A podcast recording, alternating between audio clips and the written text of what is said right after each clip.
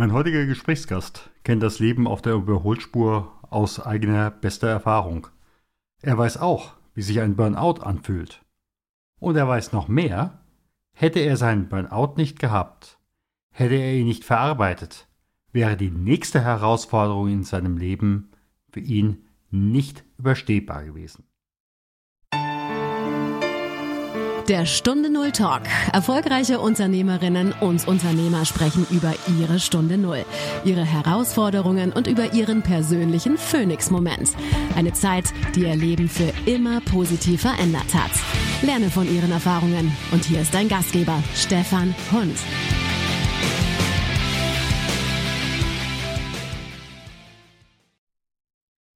Wenn du vor einer Stunde Null stehst, Hast du der Situation schon einmal ein Preisschild gegeben? Was würde es kosten?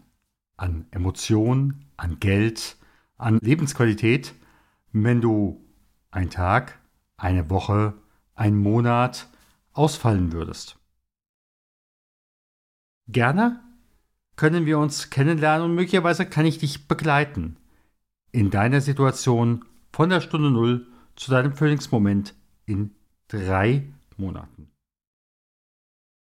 Wenn du mehr wissen möchtest, komm auf meine Seite stunde 0-talk.com slash mit Bindestrich mir Bindestrich arbeiten.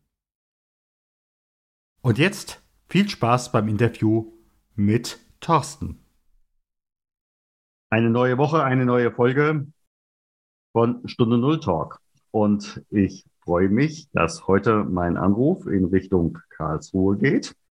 Und äh, ich freue mich, dass heute mein Gast Thorsten Schmiadi ist. Lieber Thorsten, ganz herzlich willkommen.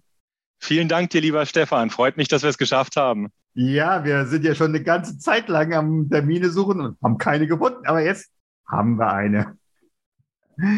Ja, in diesen Zeiten von äh, Social Distancing und so weiter und so fort ist natürlich immer die Frage, wie geht's, geht das im Augenblick jetzt so mit Treffen, Kennenlernen, Beziehung, Freundschaften. Wie geht das im Augenblick? Also jetzt geht es ja schon wieder deutlich besser, ja. Aber in, in der Zeit vorher, besonders im letzten Jahr, war ich doch sehr, sehr froh, dass ich ein sehr gutes bestehendes Netzwerk habe, sowohl beruflich als auch privat und, und eine tolle familiäre Situation habe, die mir das Ganze sehr, sehr erleichtert hat. Für mich hat sich sonst nicht so viel verändert. Ich bin Arbeit im Homeoffice gewöhnt. Ja, also das war jetzt für mich keine Umstellung, vom Homeoffice aus zu arbeiten. Äh, was ich gemacht habe, ist, dadurch, dass ich ein bestehendes Netzwerk habe, hatte ich immer Leute, mit denen ich irgendwas zu tun hatte. Ich habe natürlich sehr, sehr viel online gemacht, worüber ich in großen Teilen auch froh bin. Also für mich ist das ein Schritt nach vorne. Nichtsdestotrotz hatten wir auch immer Möglichkeiten, uns zu treffen. Ich habe Spaziergänge eingeführt. Ich habe das früher schon ab und an gemacht. Das ist heute eher der Standard geworden. Heute frage ich mich, wenn ich mich mit jemandem treffe, am ehesten wollen wir einfach mal spazieren gehen. Das sehe ich ganz genauso. Also coachen kannst du auch um spazieren gehen. Und wenn du dann noch so einen vierbeinigen äh, Trainingspartner hast, den du dann noch mitnehmen kannst, dann hast du zumindest auch schon mal ein Hundchen dazwischen. Genau, und du hast locker, also da, wenn du diese Spaziergänge machst, hast du locker deine 10.000 Schritte am Tag durch, ja. Richtig so. Richtig so. Aber du hast eben gerade schon gesagt, du gehst auch mit Kunden spazieren. Was ist dein Business? Was muss ich heute wollen, um heute dein Kunde zu werden? Also, das ist schwierig zu erklären, weil ich sehr vielfältig aufgestellt bin mittlerweile. Ja? Wenn ich nachher, ich werde wahrscheinlich mal nachher kurz über meinen Lebenslauf gehen. Ich, ich, ich bin ja, ich habe herausgefunden vor einiger Zeit, war auch schön, dass ich das gelesen habe, ich bin so eine Art Scanner-Persönlichkeit. Ich bin jemand, der möchte nicht ein Thema machen und nichts anderes, sondern er möchte gerne viel, vielfältige Dinge tun. Und das tue ich auch. Die würde ich jetzt ungern zu Beginn schon alle erzählen. Ich denke, das klärt sich besser, wenn ich meine Geschichte erzählt habe. Aber generell, ich spreche gerne mit Menschen. Ich interessiere mich sehr für Menschen und, äh, und wenn du dich interessierst, auch mit Menschen zu sprechen oder auch über dich zu sprechen, ja, dann kannst du auf mich zukommen. Das ist mittlerweile ja mein Hobby und mein Ehrenamt, Sparringspartner und Mentor zu sein für Menschen, die was bewegen wollen. Ja. Das ist kein Business, weil das kostet kein Geld. Das, äh, ich kann mir Gott sei Dank erlauben, das einfach aus, aus Spaß an der Freude zu machen. Ich bin kein Coach, ich will nicht Coach nennen, ich habe keine Coaching-Ausbildung. Coach ist was ganz anderes, würde jedem empfehlen, der sich einen Coach sucht, dauerhaftes mit einem Coach zu machen. Aber jemand, der einfach ab und zu mal sparren möchte, gucken gucken möchte, wo steht er mit seinen Themen, verschiedenen Themen, da kommen wir sicherlich auch noch drauf zu sprechen, der kann sich mit mir in Verbindung setzen. Das heißt also zum Beispiel, wenn ich jetzt meinen Businessplan neu aufstellen will, dann wärst du der richtige Mensch dazu ich wäre nicht derjenige, der den Businessplan mit dir macht. Ja, dafür gibt's Berater, die dafür abgestellt sind. Aber ich bin sicherlich derjenige, der mit dir schon mal ein Sparring machen kann, ein bisschen eine Einschätzung, wie sieht er den Markt, der vielleicht auch eine Idee hat aus dem Netzwerk, wer könnte interessant sein, mit wem könnte man die Menschen in Kontakt bringen. Ich bringe Menschen an den Tisch zusammen. Ich bin sehr, sehr gut da, da drin, Menschen zusammenzubringen, die voneinander profitieren. Ich liebe Win-Win-Situationen. Ja, Dabei muss ich nicht unbedingt Teil dieser Win-Win-Situation sein. Ich sehe die Welt als einen großen Topf, ja, und wenn man Möglichkeit hat, in diesen Topf etwas hineinzutun, dann sollte man etwas hineintun. Und wenn man etwas herausnehmen möchte, dann kann man etwas herausnehmen. Das muss nicht in der Eins zu eins Beziehung sein. Und ich bin in der tollen, tollen Lage, dass ich die Möglichkeit habe, in diesen Topf viel hineinzutun, weil, weil die, die Welt sehr, sehr, sehr gut war zu mir. Zwar mit vielen Höhen und Tiefen, aber die Richtung hat in Summe immer gestimmt und ich bin sehr, sehr glücklich, wo ich heute stehe. Das, da höre ich so für mich raus, ein hoher Wert für dich ist Freiheit. Oh, das ja, das ist, habe ich gar nicht gesagt, aber tatsächlich ist Freiheit ein sehr, sehr hoher Wert für mich. Und äh, ich bin, bin sehr, sehr froh, dass ich einen sehr, sehr großen Grad an Freiheit heute habe, ja. Aber das heißt in der Regel, diejenigen, die heutzutage wirklich so einen, einen Freiheitsgrad leben können, die haben in der Regel auch schon bitterste, bitterstes Lehrgeld dafür bezahlt. Und wir haben ja das Stichwort Stunde Null. Und äh, ja, ich weiß ja, dass du da auch äh, schon mal auch in diesen Topf gegriffen hast oder greifen musstest. Was genau. war denn da? Also ich habe ja einige der Podcasts äh, von dir schon angehört. Ich glaube, da gibt es Leute, die, die, die haben noch tiefer in den Topf gegriffen. Aber für mich war schon sehr, sehr prägend. Ich war, ich war Teilhaber und Geschäftsführer von einer sehr, sehr schnell wachsenden IT-Beratung. Ich habe gerade den größten Auftrag der damaligen Unternehmensgeschichte an Land gezogen und, und war in Vorbereitung des Ganzen und äh, plötzlich konnte ich eines Morgens nicht mehr aufstehen. Ich lag im Bett, und ich konnte mich, ich konnte nicht mehr aufstehen. Ich konnte meine Beine nicht bewegen, nicht im körperlichen Sinne. Ich hatte einfach keine Motivation dazu. Ich war in einem klassischen Burnout, auch mit Vorankündigung. Also ich, ich, ich, ich wusste, was ein Burnout ist. Ich habe bei einem deiner Interviewpartner, Peter Buchenau, mal einen Burnout-Präventions, ich sage mal, einen Burnout-Kurs gemacht. Der war erfolgreich, ja.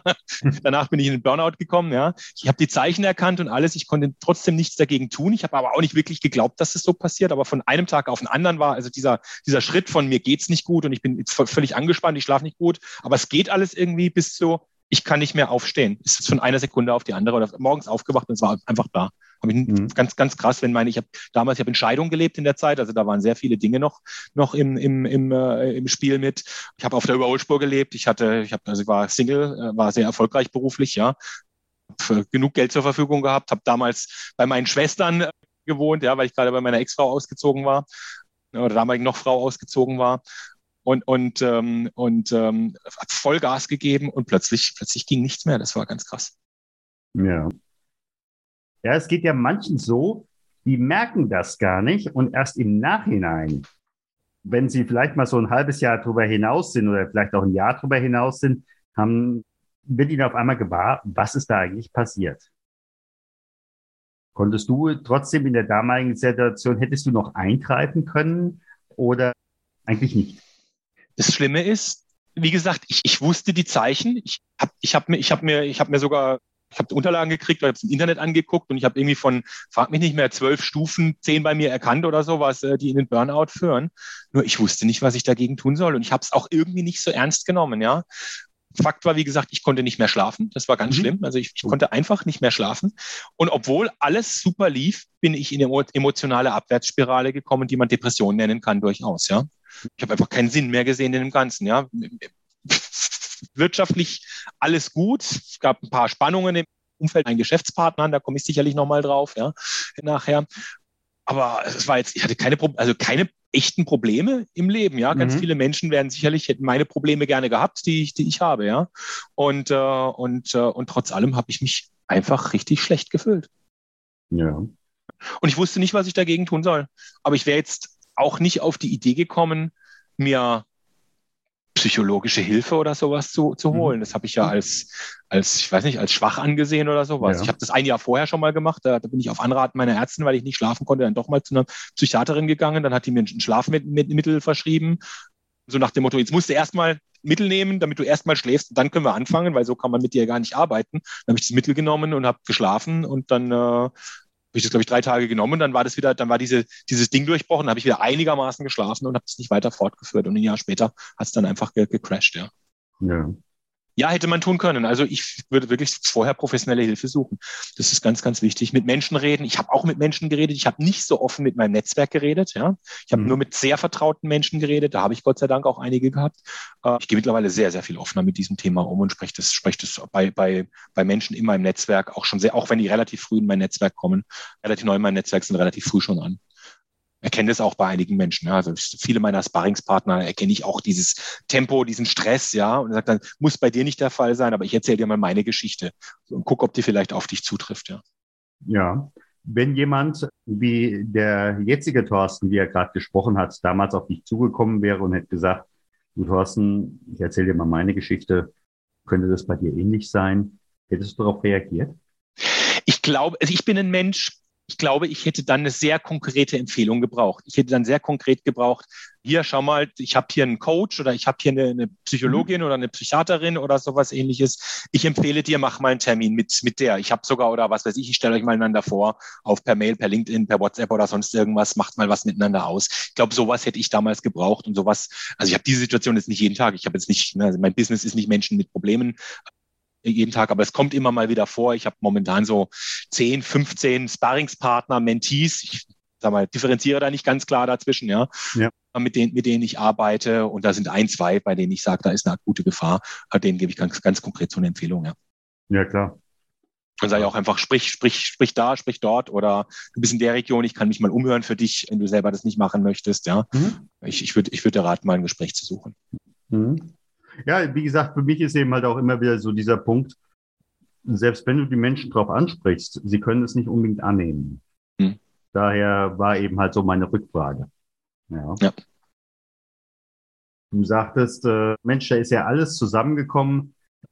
Crash in der Beziehung, Crash in der, in der Company. Was war da so jetzt im Nachhinein? Konntest du so, kannst du das im Nachhinein auch nochmal entwirren? Ich konnte es ziemlich, also ich bin damals ja dann ich habe mich dann selbst eingewiesen, ja, quasi. Also ich, mhm. ich, ich habe dann diese, diese Psychiaterin, bei der ich damals dieses Medikament verschrieben habe, zu der bin ich wieder gegangen. Ich mhm. fand die gar nicht besonders sympathisch ursprünglich. Ich habe erst versucht, einen anderen zu bekommen. Aber meine Motivation war ja im Keller. Also ich, äh, Termine kriegt man nicht so einfach. Normal bin ich ganz gut bei solchen Dingen, ja. Aber die war einfach nicht mehr da. Absage gekriegt, jedes Mal einen Schlag ins Gesicht, ja mich dann doch wieder an sie gewendet, weil ich wusste, sie ist eigentlich schon so kurz vorm Ruhestand und macht nur noch so, so ein bisschen was. Ne? Das heißt, die hat Zeit. Und dann habe ich sie in einem anderen Licht gesehen. Vor allem hat sie mir, mir geholfen, mir eine Klinik rauszusuchen. Hat mir, mich auch motiviert, meine Krankenversicherung äh, davon zu überzeugen, dass ich in diese Klinik muss, weil die wollte auch nicht. Ja? Mhm, da habe ich dann plötzlich wieder Elan ja, gehabt. Ja, richtig. da habe ich dann plötzlich wieder Elan gehabt. Und und bin dann in diese Klinik gegangen und nach einer Woche habe ich im Prinzip meine Probleme verstanden. Ich habe die geclustert in drei Teile. Interessanterweise, ich bin ein sehr nüchterner, ich bin, ich bin, sag mal, ich bin schon ein warmherziger Mensch, aber ich bin so, ich bin schon sehr, ich habe keine esoterische Ader, ja, ich, ich bin, ich bin mindestens Agnostiker, wenn ich, wenn ich Atheist, das weißt du ja, sprechen wir manchmal drüber als, äh, du als Pfarrer, ja. Und, Deshalb können wir ja so gut miteinander an vielen Stellen reden. Genau. Und, und, äh, und ich habe ein Gespräch, ein vierstündiges Gespräch mit einem Baum geführt. Also ich habe gesagt, ich lasse mich auf mhm. alles ein, wenn ich da hingehe, mhm. ja, also ne, ich lasse mich einmal von oben nach unten umkrempeln. Ich habe ein vierstündiges Gespräch mit einem Baum geführt. Ja, ich habe natürlich gewusst, dass der Baum sich nicht mit mir unterhält. Ja, aber aber das war das war schon irgendwie, also wäre ich esoterischer veranlagt, hätte ich geglaubt, der Baum hat mich gerufen, so wie das passiert ist, ja, etc. Aber faktisch habe ich halt einfach den Baum als Meditation, Meditationsmittelpunkt gewählt, etc. Habe ein leeres Blatt Papier dabei gehabt oder ein leeres Büchlein, das sie uns auch gegeben haben, und ich habe meine Probleme in drei, in drei Felder geklustert damals, ja drei bis vier Felder geclustert. Das, das eine war, das war eigentlich schon wieder besser. Also ich habe bis heute, ich habe, meine Ex-Frau war es dann damals halt schwierig. Ich bin ausgezogen. Ich wollte Kinder, sie wollte keine. Mhm. Äh, un, un, untypische Situation, oft ist ja andersrum. Mhm. Äh, ich bin ausgezogen, weil ich, weil ich Kinder wollte. Ich war dann, nach mir nachdenken, 2012, ich war 6, 38, genau. Mhm. Dachte, so langsam wird es mal Zeit, ja. Sie, sie will definitiv nicht mehr. Wir hatten es auch mal versucht äh, und dann abgebrochen. Wir haben uns gut verstanden. Das war natürlich für sie auch sehr, für uns beide sehr hart, obwohl ich gegangen natürlich, bin, für sie klar. wahrscheinlich noch härter. Und es war damals auch eine sehr angespannte Situation dann zwischen uns. Die ist Gott sei Dank wieder gut. Wir verstehen uns blendend heute, wir sind beste Freunde, ja. Und es war ein Thema, dass da einfach zwischen Menschen, denen ich sehr vertraut bin und denen ich sehr schätze, ja, menschlich. Wir haben keine Probleme also keine, keine menschlichen Probleme gehabt. Ja. Da gibt immer ein paar Dinge, ja, in der Ehebeziehung. Aber das war unser Kernthema. Und äh, das war ein in dem Cluster. Ein anderes war, ich hatte dann eine Freundin in London, ja, ich hatte nicht nur noch ein paar mehr, aber so eine, die ein bisschen fester war in London, die auch keine Kinder wollte, wo ich dachte, wie bescheuert ist das? Und die wollte aber, die, die hat geklammert so langsam, ja. Ich habe kurz bevor ich äh, mich getrennt habe von meiner Frau, habe ich, ich eine Immobilie, also eigentlich wir, aber faktisch ich eine Immobilie gekauft, ja, auch Cash bezahlt damals, die ich meiner Frau zugesprochen habe, ja. Ich gehe, lass mir meine Firma, du kriegst den Rest, ja, so ungefähr. Mhm. Und mit den Immobilien, die erste Immobilie, ich kannte mich damals nicht aus mit, mit Finanzierung, mit Finanzen, Geldanlage, Investments. Das sind auch Dinge, die ich damals gewusst hätte, wie man mit Immobilien umgeht, etc. Ich hätte nie eine Wohnung, Eigentum, Cash gekauft, aber ein Cluster war, ich hätte gerne wieder Eigentum gehabt, ja. Und ein weiteres Cluster war, dass ich in der Firma auch mit meinen Partnern starke Spannungen hatte, weil wir sehr unterschiedliche Ideen hatten, wie sich die Firma entwickeln sollte, sehr unterschiedliche Ideen von Unternehmenskultur hatten und von Führung hatten, vom Umgang mit Mitarbeitern hatten. Und ich sehr viele Dinge gemacht habe, ich auf Kompromisse eingelassen habe, die mir nicht gefallen haben, die also mir wirklich gegen den Strich gingen und ich, ich nicht mehr authentisch sein konnte. Und diese Cluster habe ich in diesem Baumgespräch herausgefunden und danach hätte ich eigentlich nach Hause gehen können. Mhm. Den Rest der Therapie habe ich Urlaub gemacht, muss man sagen. Ja, ja aber ich denke, auch wenn wir da möglicherweise inhaltlich von der Definition auseinander sind, aber für mich ist ja ein Burnout keine Depression, wie die meisten Psychologen sagen, sondern für mich ist es ein Infarkt der Seele. Und wenn du da nicht mehr in dir eins bist äh, und da alles blockiert ist, solange das nicht in den Fluss kommt, kommt auch der Mensch nicht in den Fluss. Ja, und äh, das ist eine, das ist eine ganz klare Sache. Also im Prinzip war das so wie Schreibtisch aufräumen. Ich bin sehr unordentlicher Mensch. Ich habe Gott sei Dank meine Frau, die mir ab und zu mal einen Schreibtisch aufräumt. Ja, ich, ich, ich, ich brauche Strukturen, bin sehr unstrukturiert, deshalb brauche ich Strukturen und schaffe mir Strukturen. Eine Struktur ist, dass meine Frau mir ab und zu einen Schreibtisch aufräumt. Und ähnlich war das mit meinem Leben. Da war ein Haufen und ich wusste nicht, wo ich anfangen soll. Ja, und mhm. durch dieses Gespräch mit dem Baum war auf einmal völlig klar und ich habe auch direkt gehandelt. Ich bin am Wochenende nach Hause, ich habe eine, eine, eine einen Tipp bekommen, auch war dann Zufall, ja, oder ich weiß gar nicht mehr, ich glaube, ich habe sogar mein Netzwerk ein bisschen ausgestreckt dass in dem Haus, in dem ich vorher zwölf Jahre gewohnt habe, nicht in dem ich die Wohnung gekauft habe, sondern in dem wir direkt vorher gewohnt haben, wurde eine Wohnung frei. Ich, ich kannte die, ich kannte die Verkäufer und, und habe dann, hab dann direkt eine Wohnung gekauft. Ja, diesmal nicht Cash bezahlt, das hatte ich dann nicht mehr. Ja? Beziehungsweise, beziehungsweise habe auch, auch in, in der Therapie ein Buch gelesen vom Investmentpunk Gerald Hörhan. Wäre übrigens auch ein interessanter Gesprächspartner mal für dich, kennst du vielleicht sogar. Auf jeden? Fall. Ich bin ganz gut befreundet mit ihm, wenn man das so sagen kann. Er ist ja ein bisschen ein besonderer Mensch, ein ungewöhnlicher Mensch. Freundschaft ist, glaube ich, nicht das Typische, was man sagen kann, aber ich bin ganz gut bekannt mit ihm, sagen wir so. Mhm. Ein Buch gelesen von ihm und wusste dann so ein bisschen, wie man an Immobilien rangeht, habt ihr dann entsprechend finanziert, eine WG gegründet dann. Das war, das war, das war eine, eine Handlung. Die andere war, ich habe mich äh, dann auch hart, ja, von der, Freund, von der Freundin in London getrennt, ähm, was, was, was gut war. Und mit der, mit der Ex-Frau wieder an, angenähert im freundschaftlichen Sinne eben. Ne? Und und was dann leider zu, dazu geführt, dass eine Firma nicht mehr weiterging irgendwann, ja. Aber halt meinen Partnern geklärt, dass ich äh, nicht mehr bereit bin, ständig Dinge zu machen, die ich für falsch halte. Ja, aber ich denke, in dem Moment, wo du da quasi aufgeräumt hast, hast du auch das Argumentationstableau deutlich gehabt und nach dem Motto, das, das, das würde ich ungern weiter tun. Ich werde es auch nicht tun. Also Ende Gelände hier.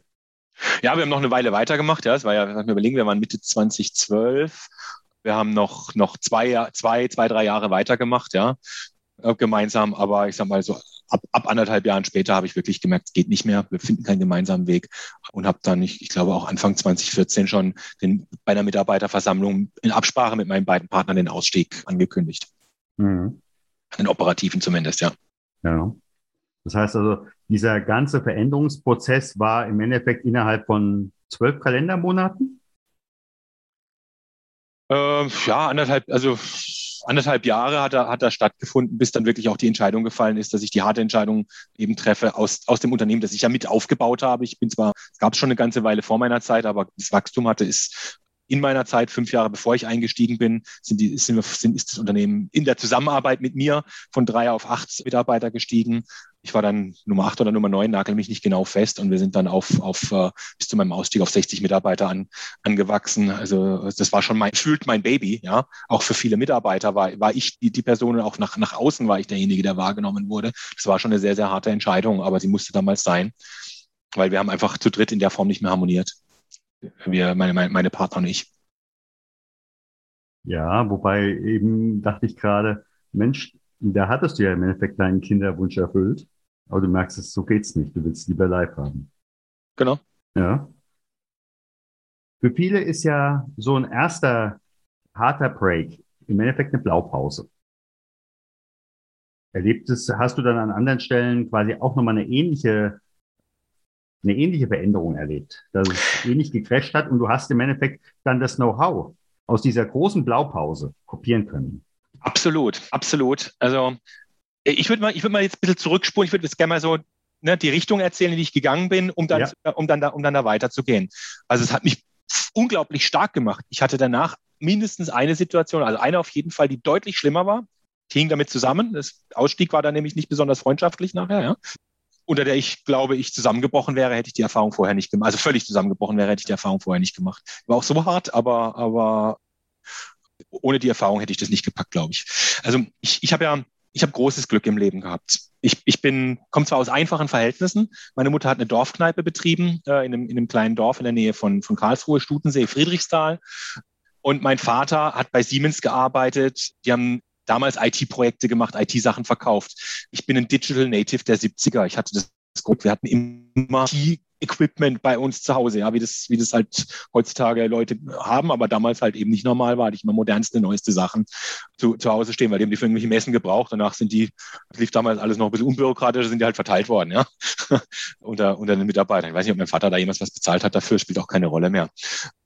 Und, und und habe von daher schon sehr, sehr früh gemerkt, was man mit IT machen kann. Ich bin nie der Nerd geworden. Ich kann da alles so ein bisschen so, kann entwickeln, aber entwickeln in meiner Zeit, ich bin nie der Nerd geworden. Und ich habe die Kommunikation, kommunikativen Eigenschaften und auch so das Networking, was du in der Dorfkneipe einfach mitbekommst. Wenn jemand in Friedrichsthal was wollte, ist er zu meiner Mutter gegangen, ja, vielleicht auch zu einer der anderen Dorfkneipen, aber er ist zu meiner Mutter gegangen und sagt, Lore, bräuchte mal, ich bräuchte mal einen Maler, kennst du einer? Ja? Mhm, ähm, sowas, ne? Das habe ich mitbekommen. Ich habe mitbekommen, eine Geschichte, die habe ich das erste Mal auf meiner ersten Vertriebsschulung erzählt. Ganz spontan, die, die, die, die wurde nur gefragt. Ich war 25, habe meinen ersten Vertriebsjob gemacht, wurden wir von unserem Geschäftspartner IBM eingeladen zu Vertriebsschulungen. Stellt euch mal kurz alle vor, woher kommt ihr, bei welcher Firma arbeitet ihr, wie alt seid ihr, wie lange macht ihr Vertrieb? Und große Klappe, wie ich habe, Hand gehoben, habe gesagt, mein Name ist Thorsten, ich komme aus Karlsruhe, ich arbeite bei der DSD, bin 25 Jahre alt und ich mache seit 22 Jahren Vertrieb. Okay, der nächste, was? 25 Jahre und seit 22 Jahren Vertrieb, wieso das? Also ist mir so spontan im, im Kopf damals gekommen, ja. Seit ich laufen konnte, habe ich halt in der Dorfkneipe meiner Mutter Bier ausgeschenkt, ja. Und meine Mutter, die war eher so, eher so die CRM, Customer Relationship Management, die saß mit den Gästen am Stammtisch, hat Karten gespielt, ja. Und wenn meine Mutter alleine da war, dann, dann lief das so ab, die, die Gäste saßen da, haben ihr Glas leer getrunken, saßen vor ihrem leeren Glas, haben Karten gespielt. Irgendwann haben sie gesagt, Lore, bringst mal noch eins. Mit dem Ergebnis, meine Mutter blieb immer, bis der letzte Gast nach Hause gegangen ist. Um zwei sind die, ist der Gast nach Hause gegangen mit acht Bier, hat Ärger gekriegt mit seiner Frau, waren eher einfache Leute bei uns, hat am nächsten Tag Stress gekriegt auf dem Bau, weil er noch übermüdet war, ja, hat auch noch eine Stunde mit seiner Frau gestritten und so weiter und so fort. War nicht besonders glücklich. Meine Mutter kam spät ins Bett. Wenn ich da war, dann lief das eher so. Sobald ich jemand vor einem halbvollen Glas habe sitzen sehen, habe ich gesagt, und trinkst noch eins. Und meistens haben die gesagt, ja, komm, bring mal noch eins. Ja, dann habe ich ein frisches Glas angezapft. Ja, meine Mutter hat immer gescholten, meine Gläser öfters verwenden kann. Ja, aber so war das damals noch. Habe ein frisches Glas angezapft, bin rüber mit dem. Dann hat der einen großen Schluck genommen, hat sein Glas leer, leer getrunken, hat es neu hingestellt bekommen mit dem Ergebnis. Der hat um elf schon zehn Bier getrunken gehabt. Ja, nicht nur acht. Meine Mutter hat mehr Umsatz gemacht. Der ist um, um kurz nach elf nach Hause gekommen. Die zwei Bier haben den Kohl jetzt auch nicht fett gemacht. Die Frau war zufriedener. Er hat länger geschlafen, ist am nächsten, nächsten Tag zur Arbeit gekommen. Meine Mutter war um halb zwölf im Bett. Ja, so, so, so, so ist ja, das Win-Win, Win-Win in alle Situationen. Ja, das hat brutal geholfen, das hat mir brutal geholfen. Ich bin nie dieser, nicht dieser Kaltakquise-Mensch, der, der alle Leute anruft oder sowas, sowas ähnliches. Das ist nicht mein Ding. Ich habe irgendwie Beziehungen zu den Leuten aufgebaut ähm, und Win-Win-Situationen gesucht. Auch, auch abseits von meinem Geschäft. Ich habe dann, komme gleich drauf, was ich verkauft habe, aber es war mir wurscht, was ich verkauft habe. Ich habe immer die, die Probleme des Kunden gesehen und habe geguckt, wie kann ich helfen. Ja, und wenn da was war, was, was in mein Business gepasst hat, war das toll. Wenn nicht, dann habe ich halt jemanden aus meinem Netzwerk empfohlen. Ja auch ohne, ohne finanzielle Beteiligung oder sowas. Ich, ich kenne da jemand, unterhaltet euch doch mal. Ne? Und so ist das mhm. Netzwerk gewachsen. Kennst du ja von der Wirtschaftsseniorenliste, ja. wo, ich, wo ich ständig, äh, da, da lebe ich das ja, ja. bis zum, Natürlich. Bis zum geht nicht mehr. Ich empfehle und werde empfohlen und so weiter. Ne? Ich habe ich hab Wirtschaftsinformatik studiert in, in, in Karlsruhe, an der Hochschule Karlsruhe, ein Jahr noch im Ausland. Ich war in, in, Irland, was auch ganz, ganz toll war, tolles halbes Jahr, ein Studiensemester. Und ich war in London bei der Deutsch-Britischen Industrie- und Handelskammer. Ich war, ich war Fachschaftssprecher im, im, Bereich Wirtschaft, im Bereich Wirtschaftsinformatik. Da wurde ich, wurde ich gewählt, als ich aus, aus London zurückkam, äh, war die Fachschaft zusammengebrochen. Es hat einfach keiner, keiner aufgebaut gehabt. Und dann hat man mich gefragt, ob ich die Fachschaft wieder aufbauen würde, habe Fachschaftssprecher ähm, gemacht. Traumlebenslauf, ja, bin 1999, Anfang 2000 fertig geworden mit Wirtschaftsinformatikstudium, Millennium Bug, die Älteren von uns erinnern sich daran, ja, hat jeder gedacht, die Welt bricht zusammen. Können Sie eine Tastatur tragen, können Sie bei uns in der IT anfangen, so war das damals. Ich habe mhm. bei, der, bei der NBW, früher Badenberg angefangen, da habe ich schon mal ein Praktikum gemacht. Wegen meiner, also maßgeblich Motivation war meine heutige Ex-Frau, die Karlsruherin, Karlsruhe fest verwurzelt ist. Ich wollte ins Ausland gehen schon damals, aber sie hat darum gebeten, dass ich das nicht tue. habe ein Jahr bei der NBW gearbeitet, in, in der operativen IT auch da sehr viel gelernt, könnte ich alleine Stunden drüber erzählen, auch vieles, was man nicht macht, äh, gelernt. Also plötzlich Company Politics mitbekommen, ja, die man überhaupt nicht vorbereitet, vorbereitet wird. Ich hatte plötzlich mit einem Kollegen, ich war relativ hoch in der Hierarchie, weil ich ein wichtiges Thema gemacht habe. Also ich hatte keine Mitarbeiter, aber ich hing bei einem, bei einem Level 1 Manager. Also es gab Leiter 1, Leiter 2, Leiter 3 und ja. ich hing an einem Leiter 1 Manager, ja, mit, mit dem, was ich gemacht habe. Und, und hatte dann, hatte dann ein Thema zu lösen mit jemandem, der bei einem Leiter 3 hing und, äh, und der hat einfach nicht mehr responded, ja, der hat nicht geliefert. Und ja. statt, statt das halt vernünftig zu lösen, habe ich halt irgendwann meinem Chef gesagt, tut mir leid, ich kann nicht liefern, der unten, der unten liefert nicht, was ich brauche. Und dann ging das halt die Kette ja. runter, der hat so auf die Mütze bekommen, dass er mir das Du entzogen hat und so weiter und so fort. Ja, das hätte ich feiner machen können. Solche Dinge lernt man nicht. Ja, also sowas sollte man einfach lernen. Ja, das, ich habe mir nichts gedacht, gedacht, ich habe meinem Chef geredet. Ja, ah, scheiße, ich kann nicht liefern. Der Dings, der, Ding, der Dingens hat das Ding nicht gemacht, dass der einen riesen Ärger kriegt. Das war mir völlig unbewusst. Ja, ja also Fettnäpfchen bin ich auch bekannt dafür. Ja, sowas, sowas mache ich oder habe ich früher öfters gemacht, kann mir heute auch noch passieren. Aber ich bin ein bisschen fein, feinfühliger geworden dabei ich habe dann, hab dann gemerkt, so dieses, diese Corporate Policy ist nichts für mich. Mein Bruder, Bruder, ich habe ja drei Geschwister, die deutlich älter sind als, als ich, bin der Nachkommling, Nachkömmling. Mein Bruder, 19 Jahre älter, hat gesagt, geh du mal in Vertrieb, du kannst das. Wusste gar nicht mehr genau, was Vertrieb ist. Ja, dass es Verkaufen heißt, wusste ich ja später.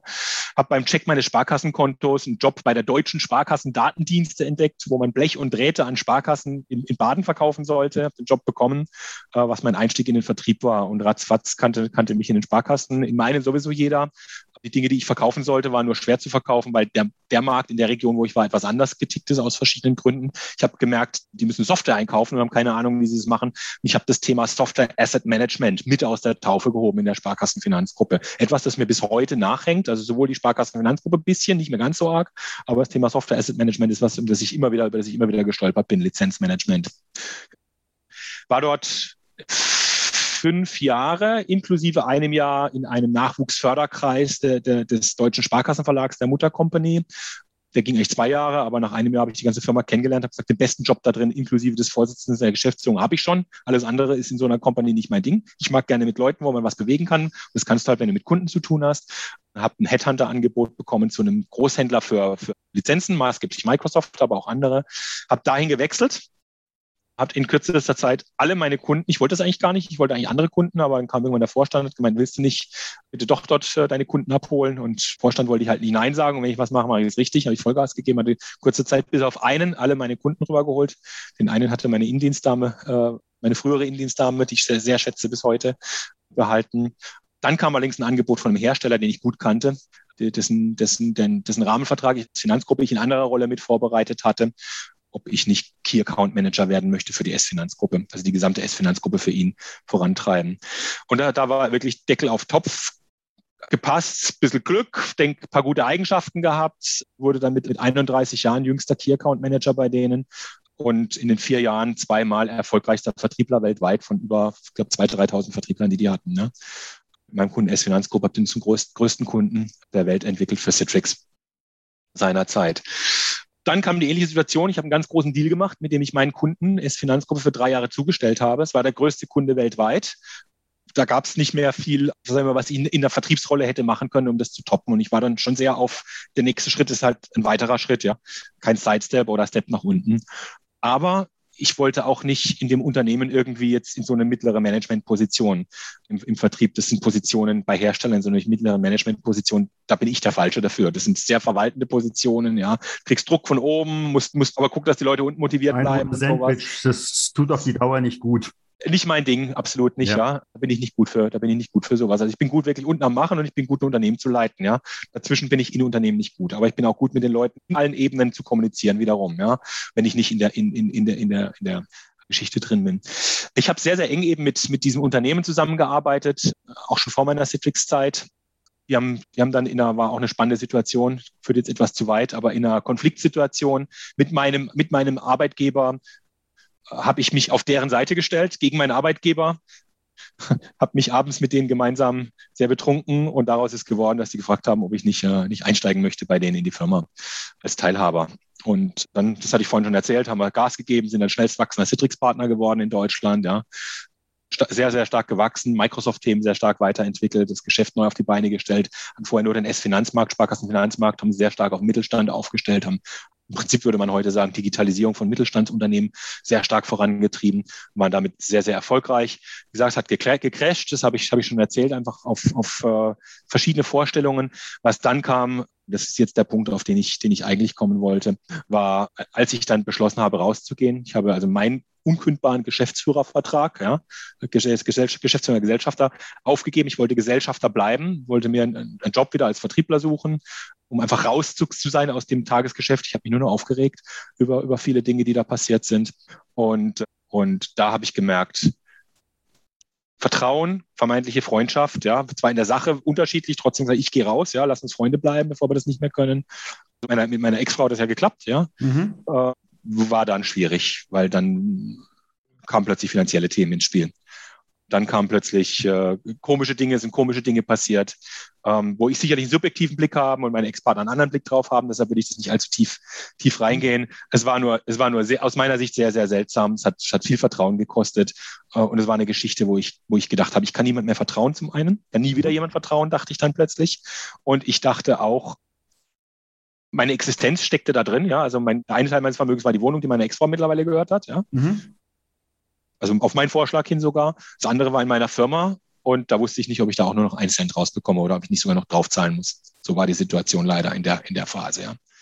Und äh, habe dann auch, auch äh, uns nur noch über, über Anwälte unterhalten und über Wirtschaftsprüfer meine Anwältin war vor allem meine Psychologin, 350 Euro dafür, dass, dass wenn irgendein Schrieb wieder kam pro Stunde, dann, äh, dass die mich erstmal beruhigt. Leider hat sie nicht viel gemacht. Sie hat oft beruhigt und wieder runtergeholt, aber sie hat in der Sache hat sie nicht gearbeitet. Ja, also da hätte man einiges Kontra geben können. Aber vielleicht war es auch ganz gut so, wie sei, sei dahingestellt. Nach zwei Jahren hat man dann, hat man dann die Situation so, dass ich ein Angebot bekommen habe zum Ausstieg. Das zwar weit entfernt war vom, vom Wert, aber dadurch, dass die Firma in, in Summen sehr guten Wert hat, du, ich seitdem sehr viel ruhiger schlafe. Aus, muss es auch mal zu Ende kommen. Genau, ja. Ich sehr viel ruhiger schlafe, weil das war dann einfach ein Batzen ja. Geld, wo ich, wo ich sage, ja, also damit kannst du dann einfach sehr lange sehr entspannt sein, ja. ja. Es war Existenzängste sind was ganz, ganz Schlimmes, ja. Und selbst wenn du, wenn es dir gut geht, wenn du plötzlich das Gefühl hast, dir wird bald alles genommen, ja, und in Deutschland wird ja nicht alles genommen, du hast ja immer noch Möglichkeiten, aber du hast was aufgebaut, das könnte alles weg sein. Das waren schlimme Ängste.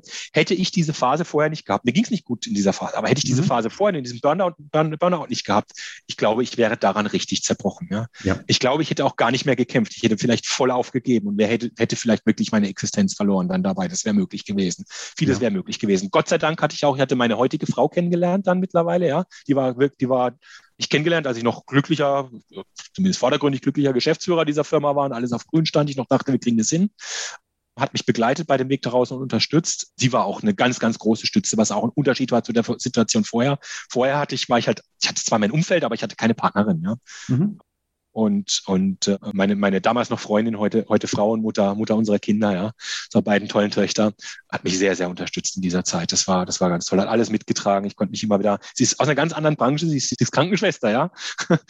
aber, aber, aber ich, ich, ich konnte mich mit ihr austauschen und sie hat, sie hat, sie hat mich immer wieder aufgebaut, wenn ich, wenn ich unten war und hat mich auch, hat mir Raum gegeben, wenn ich ihn gebraucht habe, habe ich bis heute. Wenn es mir heute schlecht geht, haben zwei Kinder, da ist viel zu tun, ja. Meine Frau hat da wirklich viel mit zu tun wenn es mir heute, wenn ich heute Situation habe, wo ich das Gefühl habe, ich brauche jetzt meine Ruhe, dann kann ich mir ohne Probleme mal einen halben Tag oder einen Tag oder auch mal zwei Tage nehmen, wo ich mich komplett rausnehme aus dem, aus dem Tagesbusiness, wo meine Frau sofort versteht, das braucht er jetzt, ja. Mhm. Das ist viel besser, als zu versuchen, in schlechten Phasen irgendwie weiterzumachen, etc. Das hat PP, ja. Sinn. Manchmal brauche ich meistens, also ich so einen halben Tag brauche ich einmal im Monat wahrscheinlich, ja. Manchmal, wenn, wenn, wenn gerade irgendwie viel Stress ist, etc. oder ich auch das Gefühl habe, irgendwas läuft nicht so richtig, brauche ich mal einen Tag oder mal zwei, ja.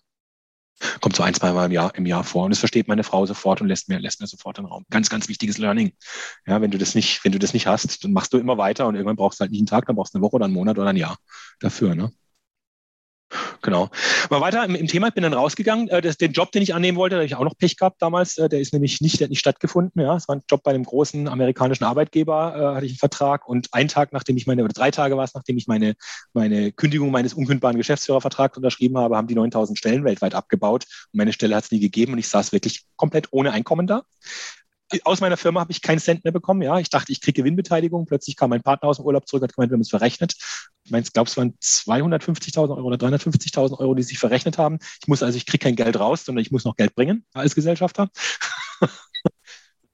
Will da nichts unterstellen, in Anführungszeichen. Ich habe mein eigenes Bild dazu, warum das so war und warum plötzlich diese Zahlen anders ausgesehen haben. Aber sei dahingestellt, will, das muss, man, muss man nicht machen heute. Also war, war echt, echt eine harte Zeit. Ich habe dann relativ viel gemacht. Ich habe meine Hochschulaktivitäten hochgefahren. Ich habe die IT-Leadership-Konferenz mit meinen Studenten. Ich habe einen Lehrauftrag an der Hochschule Karlsruhe noch im Bereich Wirtschaftsinformatik auch. Leadership äh, habe ich früher gemacht, Business Networking ist ein weiteres Thema. Und da habe ich eine IT-Leadership-Konferenz hochgezogen, wo ich sehr, sehr viele Leute auch durch kennengelernt habe, mein Netzwerk erweitert habe, mein, mein Netzwerk zu IT-Entscheidern erweitert habe, habe in der Phase Voice kennengelernt, das CIO-Netzwerk, mit dem ich seitdem, seitdem eng verbunden war.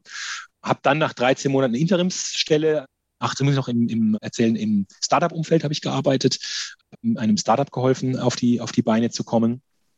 Habe dann äh, nach 13 Monaten wieder Geld verdient und äh, habe interimsmäßig eine amerikanische Softwarefirma nach Deutschland gebracht, aus, auch so in meinem Citrix, Microsoft äh, mhm. Spektrum, End-User Computing Spektrum.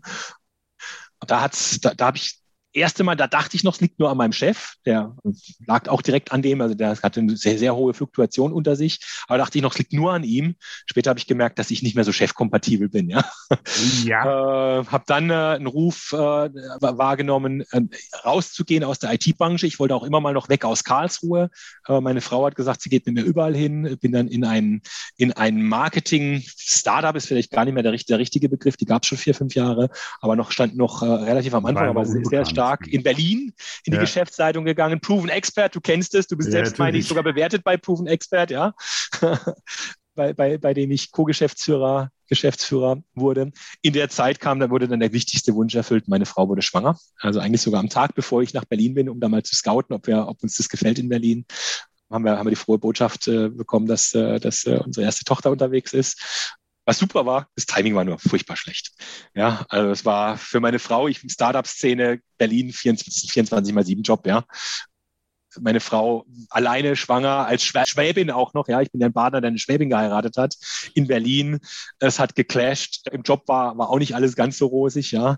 Und, und dann haben wir beschlossen, wieder zurückzugehen nach, nach Karlsruhe. Ich wollte mir dann eigentlich eine Auszeit nehmen, erneut hatte mittlerweile, muss ich überlegen, hatte ich da schon, nee, da hatte ich noch nicht Beteiligung, aber ich hatte relativ viel Geld, ja, weil, weil ich mhm. meine, meine Exit dann gemacht habe mit meinen, meinen Kameraden, so dass ich gesagt habe, ich nehme mir jetzt, nehme jetzt eine Auszeit. Dann kam aber durch Zufall, durch Ex-Kollegen von früher ein Jobangebot, eigentlich, eigentlich ein Beraterjob, der dann doch zu einem Job wurde bei einem anderen amerikanischen Hersteller, wo ich plötzlich gemerkt habe, wie sich die amerikanischen Hersteller sehr zum Negativen verändert haben.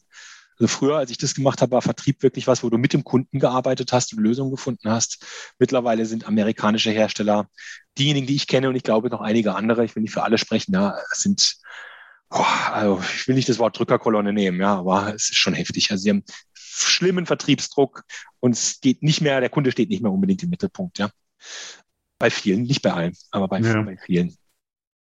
Auch eine schwierige Zeit, wo ich mich dann Weihnachten 18 auf 19 entschieden habe, rauszugehen und zu kündigen, ohne einen Job zu haben. Und dann hat wieder das Netzwerk geholfen. Ja, Voice in dem Fall, das CIO-Netzwerk, die mich gefragt haben, ähm, ob ich, ob ich dort mit einsteige und mich im Prinzip um die Betreuung der CIOs kümmere. Ja, das war so im Kern des, wenn man mal das ganze Marketing Blue Titel, ich mag keine Titel, aber man musste mir einen geben, ja, sonst reden die CIOs nicht mit mir weglässt, ging es darum.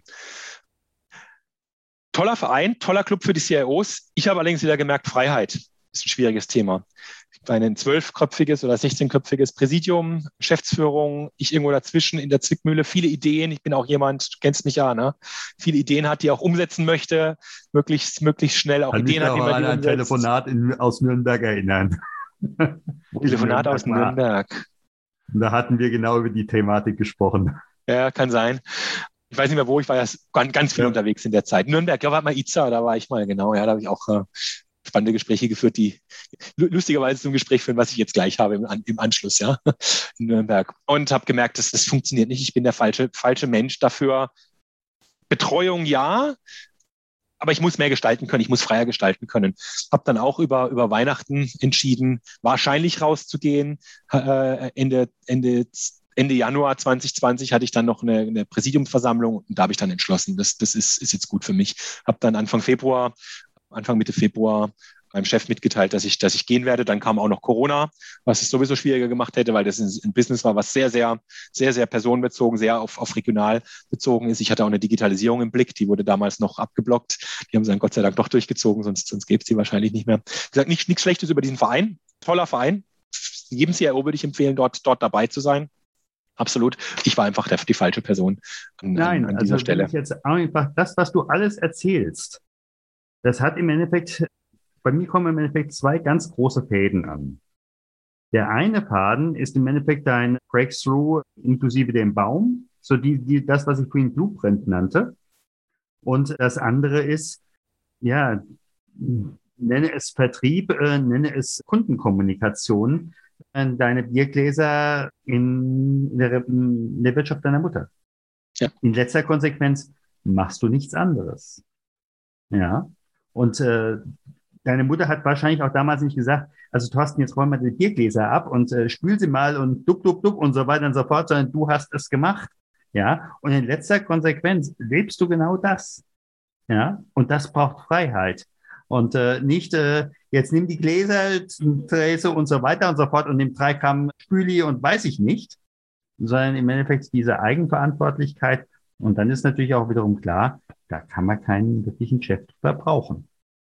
Ja, absolut, das kann man so sagen.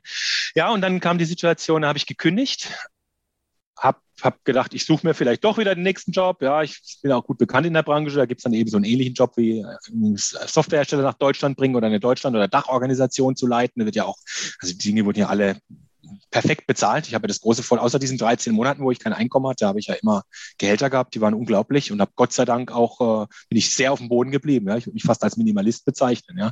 Wenn mhm. eine Frau nicht wäre, würde ich in der Höhle leben wahrscheinlich. Ja. und auch, ich habe nie wirklich Geld verloren. Ja, die Wohnung meine meine Ex-Frau, äh, was für viele wahrscheinlich eine große Summe ist, das habe ich jetzt ziemlich locker verschmerzt. Ja, Ansonsten habe ich auch nie Fehlinvests gemacht, also zumindest keine nennenswerten in Summe. Wenn du die Blöcke anguckst, sind die immer massiv nach oben gegangen.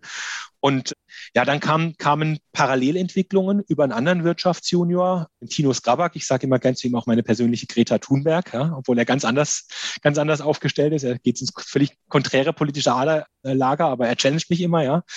Bei ihm bin ich eingestiegen in eine, in eine, in eine Firma, im, in einem Versicherungsmaklergeschäft, denkt man ja gar nicht, ja und habe dann einfach meine Networking-Aktivitäten aus, ausgelebt. Das Geschäft wächst sehr stark durch Bestandszukäufe. Also er, hat, mhm. er bringt das, er bringt das Online-Business, er hat einen Online-Makler gekauft und bringt das klassische Offline-Business damit zusammen und wächst sehr stark durch Bestandskäufe. Mittlerweile coacht er sogar als Berater für, für Bestandskäufe für andere Versicherer. Sehr, sehr spannend. Und sehr empfehlen, mal sein, sein, sein äh, Facebook, äh, Facebook sich mit ihm zu befreunden.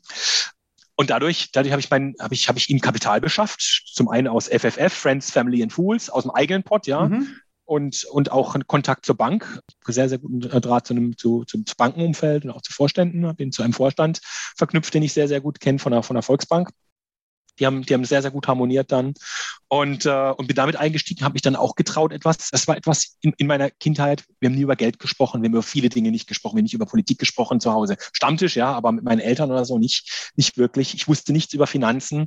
Ich wusste nur, meine Mutter hat von ihren Geschwistern, die Sie hat, waren drei Geschwister, sie hat die Gaststätte übernommen von ihrer Mutter und eine Geschwister, ihre Geschwister ausbezahlen müssen und hatte deshalb irgendwie halt Schulden, ja. Hat sie mit meiner Geburt übernommen und Schulden war immer so ein Thema und ich hatte große Angst vor Schulden, ja. Deshalb auch die Wohnung erst gekauft, die erste, als ich das Geld wirklich Cash mhm, hatte, mhm. kompletto.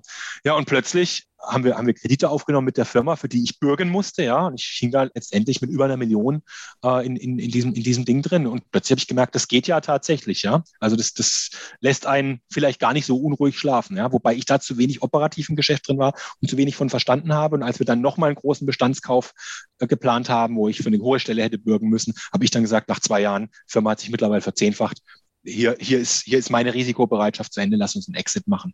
Und da haben wir auch in einem nicht ganz einfachen Prozess, aber in einem, in einem guten Prozess vom Ergebnis her einen sehr, sehr guten Weg rausgefunden. Ich bin bis heute mhm. mit, mit Tino und auch dem anderen Geschäftspartner Daniel Seger sehr gut befreundet. Wir, wir, wir, wir treffen, uns, treffen uns regelmäßig. Das hat mir sehr weiter, hat mir sehr weitergeholfen. Ein Jahr nachdem ich bei denen eingestiegen bin, ich war zwei Jahre dabei, wie gesagt, Verzehnfachung in dieser Zeit von der Firma mit meinem Networking habe ich sicherlich ein bisschen beigetragen dazu. Das Kerngeschäft haben die anderen beiden gemacht. Habe ich gemerkt, das liegt mir gar nicht so in der Firma drin zu sein, sondern wirklich nur so ein bisschen zu netzwerken, zu sparen ja, mit den Kollegen, das ist, meine, mein Netzwerk auszuspielen. Ja. Ist, sonst wärst du ja doch irgendwo nur noch der Angestellte. Ja. Ja. Dann kam, kam ein Jahr später zwei Dinge gleichzeitig. Ein, ein früherer Kollege aus der IT-Branche, mittlerweile CEO eines Startups, äh, das Alibaba für sehr viel Geld gekauft hat. Die Presse schreibt, meine ich, 90 Millionen. Ähm, ist durch Zufall ins Immobiliengeschäft reingerutscht. Ja, der hat schon ein paar Mietwohnungen gehabt. Äh, durch, durch Zufälle kam er an ein größeres Grundstück, wo man was draufbauen könnte. Er hat gesagt, Mensch, das ist mir eine Nummer zu groß. Ich bin auch nicht, ich habe jetzt keine unternehmerische Erfahrung, da müssen wir ein Unternehmen gründen. Hast du nicht Lust mitzumachen? Ja. Mhm. Und Mittlerweile wusste ich auch, dass ich Bürgschaften unterschreiben kann und wenn Immobilien hinten dran sind, kann ich die mit viel ruhigerem Gewissen unterschreiben noch als, als in einem anderen Business, in dem ich mich nicht so auskenne. Immobilien kenne ich mich auch nicht wirklich aus, ja, aber ich habe ein bisschen was zumindest Grundlagen mitgekriegt und da kann jetzt nicht so wahnsinnig viel verrutschen. Ja, und, äh, und, dann, und dann haben wir eine Immobilienfirma gegründet, mit Immobilien gehandelt. Mittlerweile bauen wir auch welche. Das Hauptgeschäft macht er nebenher. Mittlerweile habe ich noch eine Schulfreundin von mir mit reingebracht, äh, die Architektin ist. Und äh, wir gründen jetzt gerade mit ihr eine, eine, Firma, wo wir auch richtig große Sachen, also aus, aus, unserer Sicht richtig große Sachen bauen. Also wenn du mal, ich sag mal, etwas hast, was du dann nachher für einen achtstelligen Betrag verkaufst, ist das für mich ein ziemlich großes Business, ja. wenn wir über 20, 30 Wohneinheiten sprechen und sowas, ja.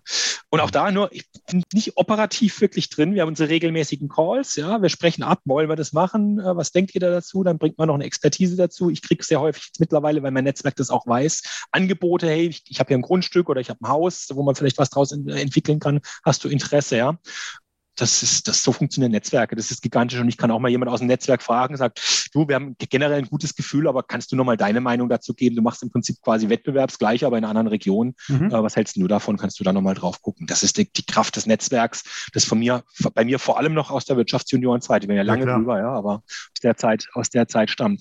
Und das andere sind meine Ex-Mitarbeiter von der Firma von früher, die es noch zwei Jahre länger ausgehalten haben mit meinen Partnern, ja, Ex-Partnern dann aber beschlossen haben, selbst was zu gründen und mitten, nee, nicht in der Krise, vor der Krise 2019 gegründet haben zu viert, dann mitten in die Krise reingerauscht sind und in dieser Krise nochmal massiv gewachsen sind, weil sie wissen, wie man Homeoffices macht, weil sie mhm. wissen, wie man digitalisiert.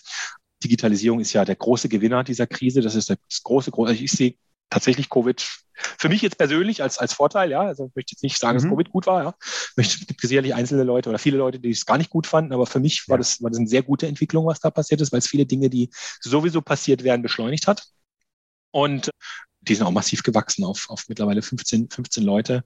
Ich will jetzt keine Geschäftszahlen nennen, aber solche Geschäftszahlen hatten wir mit einer viermal so großen Firma in der anderen, in der anderen Runde hatten wir nicht, ja. Ja. ja von, von, den, von den Ergebnissen her, weil man sehr schlank, sehr optimiert aufgestellt ist und auch nicht nur Zeit gegen Geld tauscht, sondern Win-Win-Situationen mit Kunden generiert und, und, und partizipiert gemeinsam mit den Kunden an diesen, an diesen Gewinnen. Ja. Mhm. Kosteneinsparungen, Effizienzsteigerungen, tolle Geschichte ja, ich bin dann raus aus der Geschichte, hatte mir eigentlich gedacht, ich suche mir wieder einen Job. Dann bin ich aber in der Mastermind-Gruppe gewesen. Auch wieder das Netzwerk, auch wieder ein Wirtschaftsjunior, Martin Herrmann, du kennst ihn wahrscheinlich, ja. ja. Nämlich in seine eigene Mastermind. Der hat ja eine, eine sag mal, kommerzielle Mastermind, aber er hat auch eine eigene Mastermind-Gruppe, wo er sagt, das sind meine Leute, die sind nicht kommerziell, das sind die, mit denen ich wachsen möchte, mich mit aufgenommen hat. Und das war der Hammer für mich. Das war der pure Hammer. Das hat mir, durch diese Gruppe habe ich den Mut gehabt zu sagen, Mensch, eigentlich geht's mir ja gut. Ich, ich, muss ja jetzt nicht sofort, also die Startups laufen zwar, aber die werfen ja keinen Cashflow ab. Das Geld bleibt ja in den Startups, ja, in denen, mhm. ich die beteiligen, in denen ich bin. Ich habe jetzt den Mut, einfach mal rauszugehen, wieder kein Einkommen zu haben. Da hatte ich natürlich aus der Phase, den 13 Monaten vorher, ordentlich Respekt davor. Ja, mittlerweile auch noch zwei Kinder. Ich gehe raus und ich baue mir noch parallel mein eigenes Business auf. Wen kenne ich? Ich kenne IT-Entscheider, hochrangige IT-Entscheider. Die haben große Probleme an vielen Stellen, die tauschen sich auch vorher schon offen mit mir aus. Ähm, ich kann den Kosteneinsparungen helfen. Ich kenne mich gut mit dem Thema Lizenzen aus. Ich mache selbst keine Beratung. Ich bin nicht mehr der Berater, aber ich weiß, welche die Top-Leute sind, die dir deine Lizenzen nicht nur auseinandernehmen, sondern knallhart mit den Herstellern verhandeln und dir richtig, richtig viel Geld einsparen. Ich kenne diejenigen, die dir bei Audits helfen mit den, mit den Herstellern. Die Hersteller pressen ja mittlerweile viele von denen, nicht alle über den Kamm scheren, aber viele von denen pressen ja richtig das Geld aus den, aus den Unternehmen raus. Ich weiß, ich weiß, wo du statt einen Herstellerservice Servicevertrag zu haben, wenn du den Glaubenssatz durchbrechen kannst, deine, deine, immer die aktuellste Software vom Hersteller haben zu müssen. Da brauchst du nämlich gar nicht. Also meistens, gilt nicht immer, aber meistens brauchst du es nicht. In 90 Prozent der Fällen brauchst du das gar nicht, ja. Wenn du diesen Glaubenssatz durchbrechen kannst, dann, dann, äh, dann kannst du den alternativen Wartungsvertrag mit jemandem, mit, mit, mit anderen holen, ja. Die gibt's für IBM, die gibt's für SAP, die gibt's für Oracle, ja. Microsoft nicht so schwierig, weil die, weil die ein klares Cloud-Modell mittlerweile haben wo, wo du viel Geld, unglaublich viel Geld sparst durch eine Vertragsänderung. Du änderst einfach deinen Vertrag, du änderst die Richtung, in die du denkst und du sparst unglaublich viel Geld sofort ein, ja, also sobald dein bestehender Vertrag ausläuft. Effizienzsteigerungen, Technologieerweiterungen, Konsolidierungen. Mittlerweile gerade Microsoft, viele schimpfen über Microsoft. Microsoft ist so ein zweischneidiges Schwert, was die machen. Die liefern so unglaublich viel dir mittlerweile mit in deiner, in deiner Lizenz. Wir sind jetzt hier über Zoom unterwegs. Wenn, wenn du ein Office hast, hast du wahrscheinlich eine, irgendeine Microsoft 365 Lizenz, da hast du Teams mit dabei. Jetzt kann man sich streiten, ob Zoom, Zoom oder Teams besser ist. Aber es ist, Teams ist einfach mit dabei mit so unglaublich vielen Funktionen. Und wenn ja, du es auf Corporate hochschaust, was du da alles kriegst in so einer, in so einer Microsoft-Lizenz, das macht eben einer meiner meiner, meiner, meiner Geschäftspartnerbeteiligungen, die Modern X, sind, sind, sind maßgeblich unterwegs, auszumisten in den Firmen, was man alles nicht braucht. Das ist alles auf moderne Beine, gerne Microsoft. Also nicht, nicht rein Microsoft, aber Microsoft bietet sich halt an, weil es ESA ist, darauf aufzubauen. Und da stelle ich so viele Kontakte momentan her zu Firmen aller Größen. Die sind eigentlich eher so fokussiert auf, ich sag mal, 500 aufwärts mit, mit Mitarbeiter, durch, durch die Krise kamen jetzt auf einmal die ganzen Förderpakete. Da haben die sich mal eben schnell zertifiziert für, für Go Digitalförderung und weitere Förderungen. Haben sehr viele Wirtschaftsjunioren, kleinere Unternehmen, zum Teil Zwei-Mann-Leute, Zwei-Mann-Firmen, denen sie weiterhelfen können, die sich nie ein Consulting leisten könnten, aber dadurch, dass es durch Go Digital gefördert wird, deutlich nur einen Bruchteil kostet, helfen, helfen die denen weiter. Ja. Und mhm. dann netzwerke ich.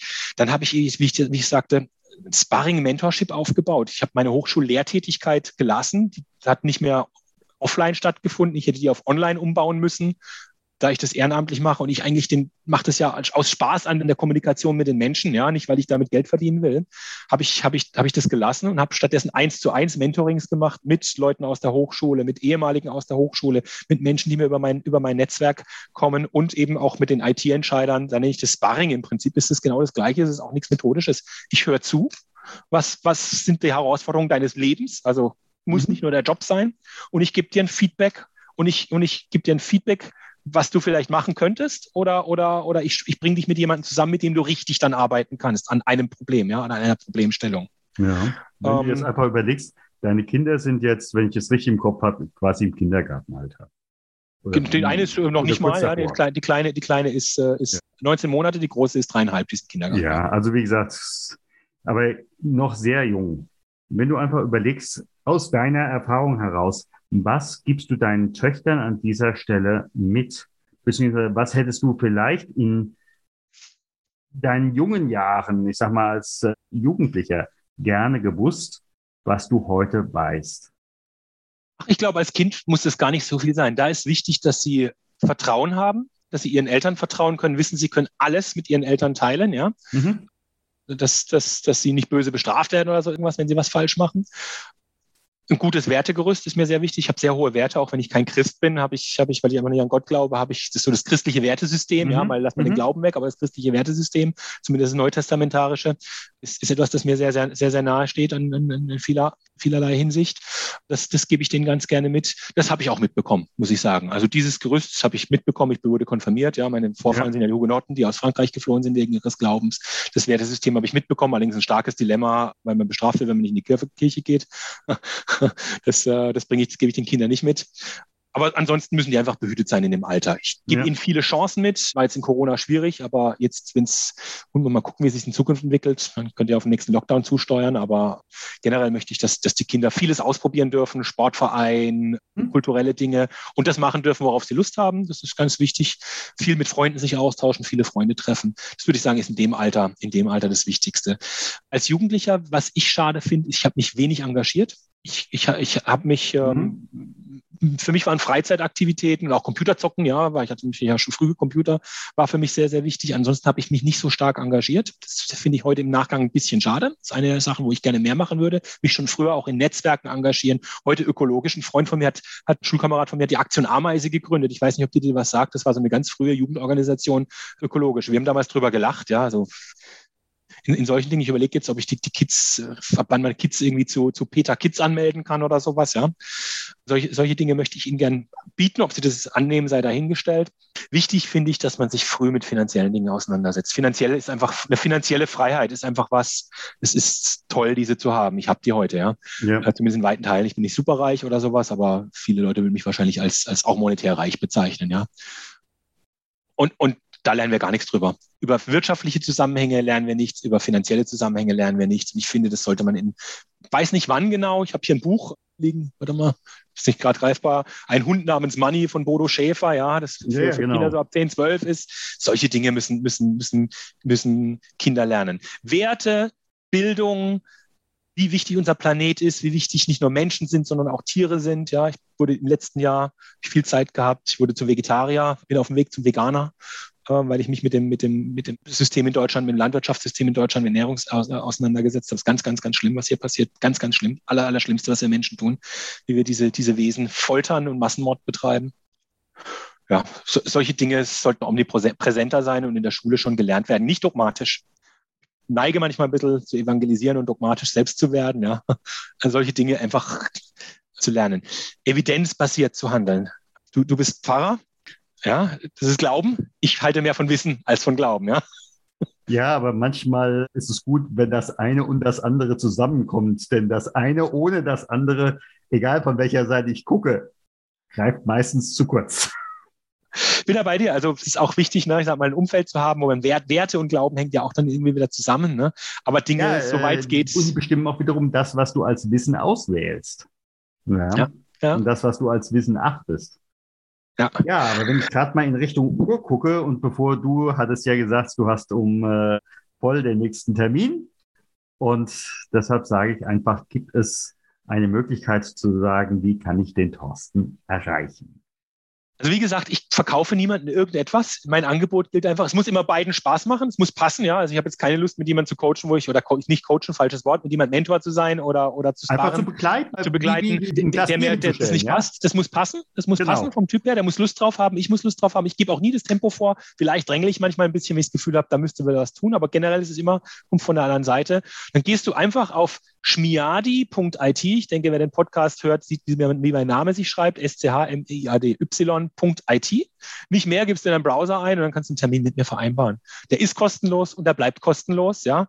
Und dann gucken wir einfach, wie lang und wie viel macht uns das Spaß. Ich habe Sparringspartner, mit denen mache ich so alle zwei, drei Monate eine Session. Ich habe andere, mit denen, mit denen bin ich eher wöchentlich momentan unterwegs. Dadurch ergeben sich natürlich auch Dinge. Momentan sind wir gerade am nächste Call geht um eine Firmengründung, der sich auch, die sich aus einem dieser, dieser Sparrings ergeben hat, ja wieder quatscht einfach, also wenn ihr das Gefühl habt, könnte interessant sein, mit mir zu quatschen, dann bucht euch einfach einen, einen Termin. Ihr nicht die Viertelstunde, die ist meistens nur so zum Abgleich, bucht euch eine Stunde oder wenn ihr in Karlsruhe in der Region seid, die anderthalb, den Spaziergang und geht mir hier in der Alp spazieren. Würde mich sehr freuen. Ich sage ganz herzlichen Dank, lieber Thorsten, und gerne mal wieder zusammen live. Das würde mich auch sehr freuen, lieber Stefan. Das war eine der Erfolgsstories beim Stunde Null Talk. Hattest du als Unternehmerin oder Unternehmer selbst auch schon eine Stunde Null mit einem Phoenix-Moment und möchtest darüber sprechen? Dann werde Gast beim Stunde Null Podcast und melde dich jetzt dafür an auf der Webseite stunde null-talk.com.